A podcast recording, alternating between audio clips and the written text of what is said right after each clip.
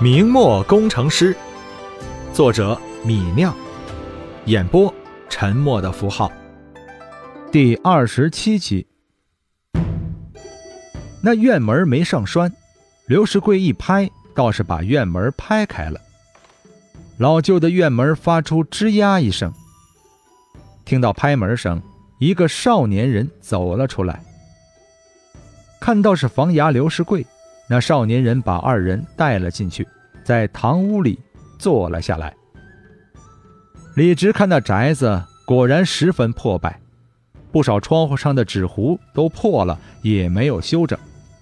不过李直反正是用这房子做工厂，也不在乎它的新旧。坏掉的门窗，找些木匠来修一修就好。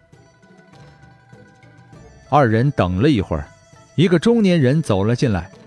看到刘世贵，他脸上一脸的尴尬，抱拳说道：“刘先生，我们这房子暂时不卖了。”刘世贵愣了愣，问道：“说好的一百八十两，怎么又不卖了？”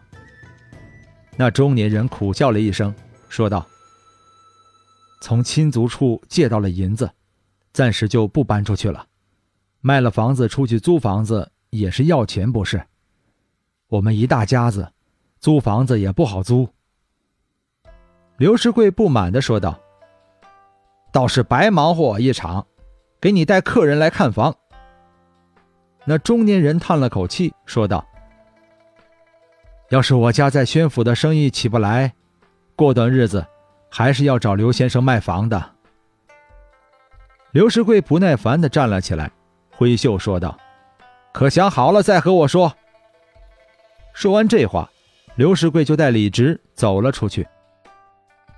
李直白走了一趟，打了个哈欠，问道：“哎呀，刘先生，还有合适的院子吗？”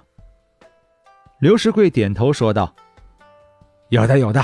李公子，容我找找。”用手指在口中蘸了蘸口水。那刘世贵站在街上，翻看起他的册子，翻了五六分钟。那刘世贵欣喜地说道：“有了，城东三横街有一个院子，三进三出，十间厢房，七间南房，六间耳房，两间正房，也有二十五间屋子。宅子建了十七年，如今作价二百六十两银子。”听到院子在城东，离自己家近，李直打起精神问道。这房子没有问题吗？别去了又不卖了，卖的卖的。这院子的房东一直追着他做官的亲戚，他亲戚去年到赣州升做知县去了，他便也往赣州去做生意去了。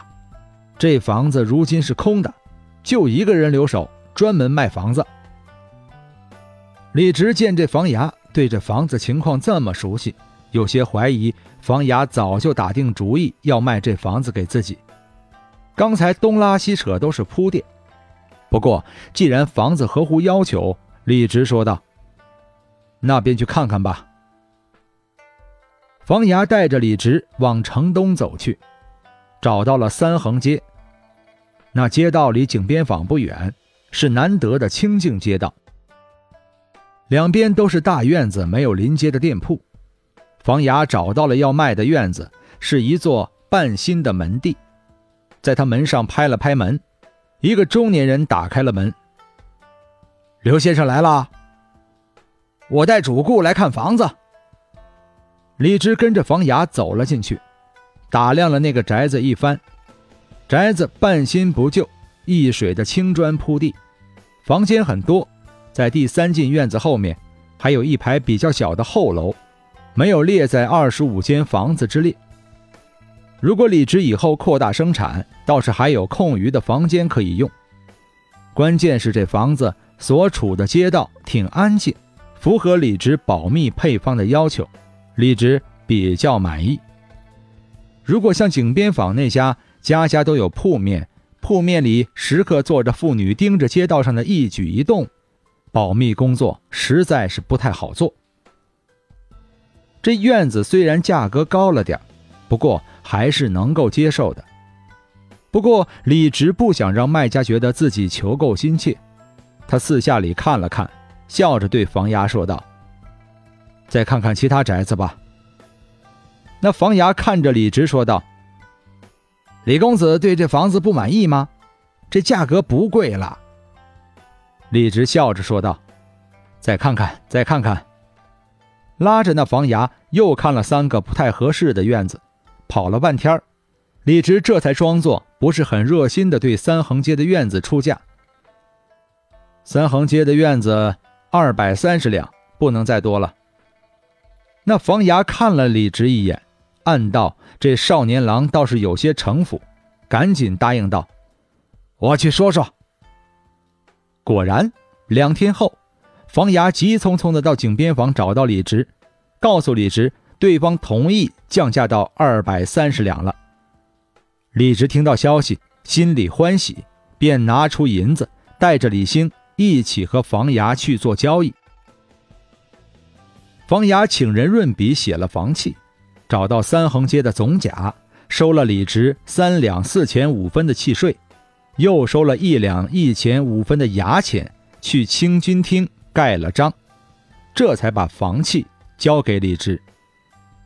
李直看到房契，只见上面写着：“立点卖房屋文契张有德，今将坐落在三横街二十五间房半新三进院子，四面门壁及窗瓦砖木。”并天井明堂俱全，东至王腾园家墙为界，南至城东三横街，北至范河家墙为界，西至陈胜空家墙为界。平中刘世贵，议价出典，由李直管业。三面一名实值二百三十两，当日一并收足，并无短缺。其房并无重叠交易，亦无他人争执，如有等情。由点卖人理论，与现业者无干，空口无凭，立此文契为证。房契底下是受房人张有德的签字，见证人总甲魏杰民签字，经纪人刘世贵签字，并注明了签约日期：崇祯七年二月十九日。上面盖着天津清军厅的大红印章。得了这房契，这院子就属于李直了。肥皂工厂的厂房算是有着落。买完了厂房，李直便开始招募人手，要在一个月内做出二十万块肥皂。李直需要再招五十个人。招人消息一放出去，便又把李家族长李有胜引来了。这一次，李有胜不光推荐李姓亲戚。而是把李直姑姑、表姑的丈夫的孩子也推荐进来了，一次性推荐了二十五个人。李直母亲郑氏见李有胜把嫁出去的女儿家的人也推荐来了，便也不客气起来，在郑家找了十九个老实本分的亲戚，推荐给了李直。剩下的名额，李直便从井边坊儿时玩伴里招募。听说李直又招人。兰姨第一时间带着儿子中风来到了李直家。他还没进院子，就看到李家院子里已经站满了人。李家的、郑家的亲戚挤满了不小的李家院子，正在一个个走进堂屋里接受李直的问话，也就是面试。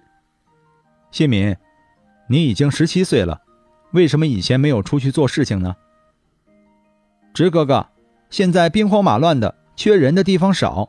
我以前没有找到合适的差事。你在家里做什么？直哥哥，我一直在和我爹一起看守卖纸的店铺。你卖纸有什么心得？卖纸的心得，便是诚心做事吧。若是诚心和客人打交道，不欺狂，客人便会放心，买起纸来便也痛快。若是客人杀价太狠，怎么办？若是一般的报价都可以商量的，若是无理取闹的报价，你不搭理他，他自己也知道无趣，会往上加价的。你倒是有些心得，好，你通过了，下一个。本章播讲完毕，感谢您的收听。